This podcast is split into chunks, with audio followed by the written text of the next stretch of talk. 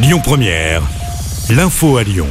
Bonsoir à tous. Dans l'actualité ce vendredi, les évêques de France reconnaissent la responsabilité institutionnelle de l'Église dans les agressions sexuelles subies par des milliers de victimes. Ils étaient réunis à Lourdes aujourd'hui.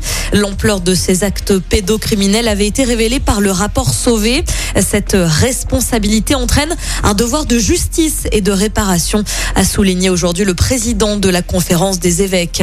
Alexandre Benalla a été condamné cet après-midi à trois ans de prison, dont un enferme.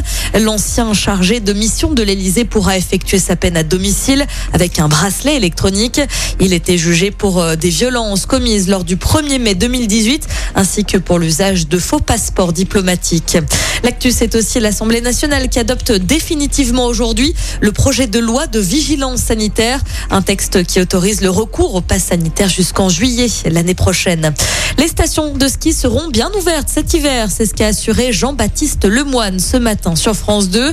Le secrétaire d'État chargé du tourisme invite les Français à réserver leur séjour concernant l'obligation de présenter un pass sanitaire sur les remontées mécaniques.